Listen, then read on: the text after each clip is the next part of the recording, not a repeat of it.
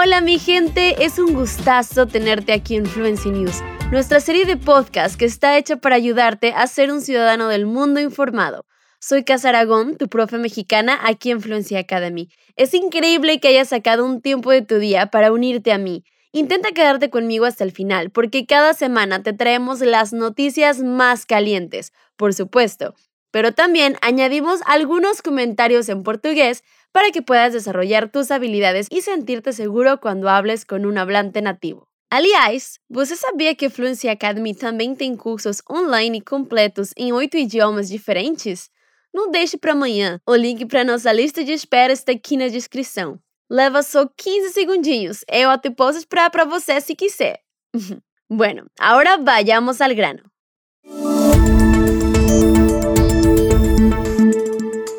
Empezar el episodio de hoy hablando de la artista brasileña que está arrasando, Anita. Anita muestra el orgullo brasileño durante su actuación en la Billboard Music Con. La cantante superestrella Anita llevó Río a Las Vegas en la Music Con inaugural de Billboard el viernes 13 de mayo, en el área 15, antes de su actuación en el evento. La energía del ícono brasileño se puso de manifiesto mientras hablaba de su actuación pionera en Coachella, de sus planes de retirada, de las dudas de su equipo sobre Envolver y de mucho más. No se divirtió en absoluto durante su primera semana de actuación en Coachella. La primera semana no pude disfrutar de nada, solo quería que fuera increíble y exactamente como yo quería, explicó Anita.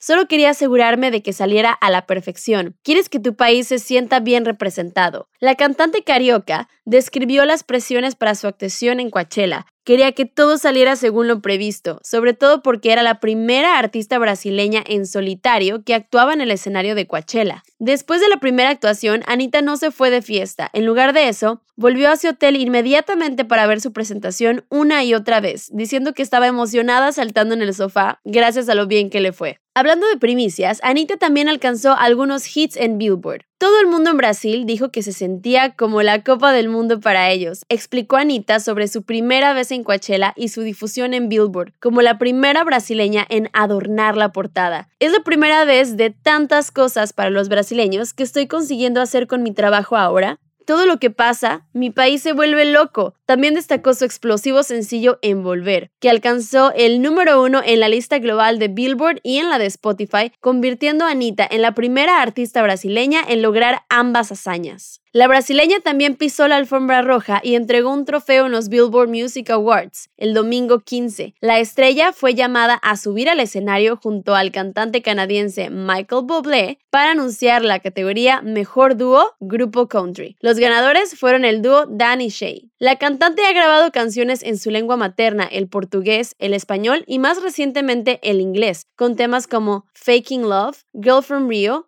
y Boys Don't Cry, que cantó en la Musicon y en sus actuaciones en Coachella. Muitos famosos cantores ou atores sonham com adornar a portada. Mas o que isso significa? Adornar seria o mesmo que enfeitar e portada significa capa em português. Capa de um evento, um jornal ou revista. Ou seja, ela é a primeira brasileira a adornar a portada, ser capa, enfeitar a capa de Billboard.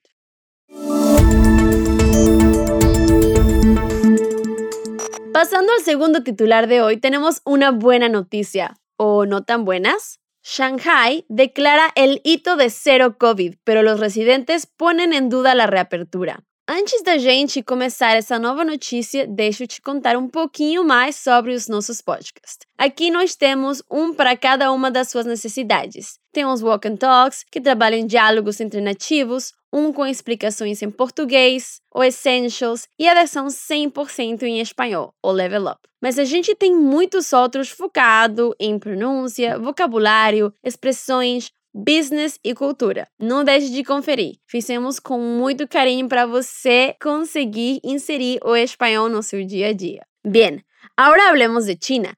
Las autoridades de Shanghai afirmaron el martes que habían logrado cero COVID a nivel comunitario, en lo que parecía ser un punto de inflexión en una severa y costosa campaña para domar un brote de Omicron. Pero muchos residentes siguen siendo escépticos de que la ciudad vuelva a abrirse pronto. Desde que el 5 de mayo el líder chino se comprometió a seguir con su política de cero COVID, las autoridades de Shanghai han tomado medidas cada vez más duras, cancelando las entregas de alimentos en algunos barrios, obligando a los residentes que dieron negativo en las pruebas de COVID a entrar en cuarentena gubernamental y desinfectando sus hogares sin consentimiento. Sin embargo, aunque las duras medidas han alimentado el descontento entre los residentes, también parecen haber reducido las infecciones. Shanghai informó de menos de mil nuevos casos tanto el domingo como el lunes, la primera vez que se bajó de cuatro cifras desde el 24 de marzo, según la Comisión de Salud de la ciudad. En una conferencia de prensa celebrada el lunes, las autoridades de Shanghai declararon que el brote estaba bajo control efectivo, ya que 15 de los 16 distritos de la ciudad habían detenido la propagación comunitaria del COVID.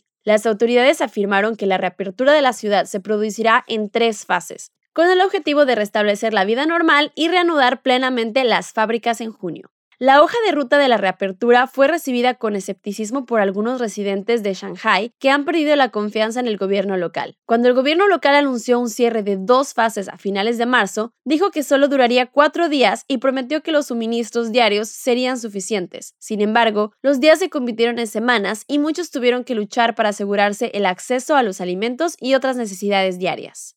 En las redes sociales chinas, algunos residentes de Shanghai dijeron que todavía no se les permitía salir a la calle, a pesar de que en sus barrios no se habían registrado casos recientes. Otros arremetieron contra las informaciones de los medios de comunicación estatales que afirmaban que la vida en la ciudad estaba volviendo a la normalidad. Mientras tanto, un artículo en el sitio web del Diario del Pueblo que mostraba imágenes que pretendían mostrar la reapertura de restaurantes, cafés y supermercados fue criticado. Aunque no se me permite salir a la calle en Shanghai, puedo sentir una verdadera sensación de calidez con vuestras noticias falsas. Gracias, Diario del Pueblo dijo un residente en una publicación en las redes sociales bajo un hashtag que se traduce vagamente como el olor de la cocina está volviendo a Shanghai. Otros mantuvieron su ira contra el diario del pueblo. El Shanghai que describen sus palabras no es el Shanghai en el que vivo ahora, dijo un usuario. La mayoría de los comentarios habían sido borrados el martes por la tarde, aparentemente por los sensores de Internet de China. ¿Você sabe o significado de bajo? Essa é uma preposição e pode sim significar abaixo de, mas outro de seus significados e com sentido de sob, sob controle, sob comando. Ou seja, o surto estava sob controle efetivo.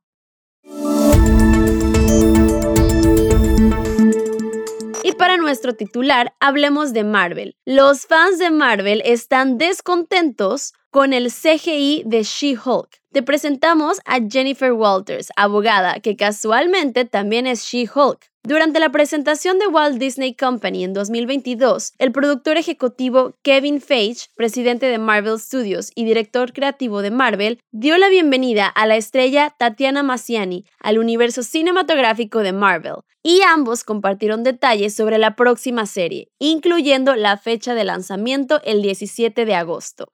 She-Hulk, Attorney at Law, sigue a Jennifer Walters mientras navega por la complicada vida de una abogada soltera de treinta y tantos años que también resulta ser un Hulk verde con superpoderes de 1,80 metros. La serie de nueve episodios da la bienvenida a una serie de veteranos del MCU, incluyendo a Mark Ruffalo como Hulk inteligente. Desde que se publicó el primer tráiler de la nueva serie de televisión de She-Hulk, se puede decir que la mayoría de los fans de Marvel tienen algunas quejas bastante válidas en lo que respecta a la ciudad del CGI utilizado para dar al gran abogado verde. Esperemos que cuando el producto final llegue al servicio de streaming Disney Plus veamos alguna mejora. Los fans de Marvel solo parecen ser muy entusiastas y positivos o muy críticos y descontentos con las diversas películas del MCU y las series de ciencia ficción que nos han ofrecido en los últimos 14 años. En el caso de esta serie de la fase 4 del MCU, se trata sin duda del último a juzgar por las redes sociales, ya que muchos fans comparan el aspecto con juegos como Los Sims y otras películas como Shrek, e incluso con la infame película The Hulk de 2003. Você sabe quando usar E ou I? Quando duas letras com o mesmo som se encontram, ou seja, I e I. Isso causa um choque de sons, ou seja, um certo ruído na fala. Com isso, sempre que a palavra que vem na sequência começar por I ou e nós vamos usar o E para que não haja esse choque de sons. Veja esse trecho. Los Sims y otras películas como Shrek e incluso con la infame película de Hulk de 2003.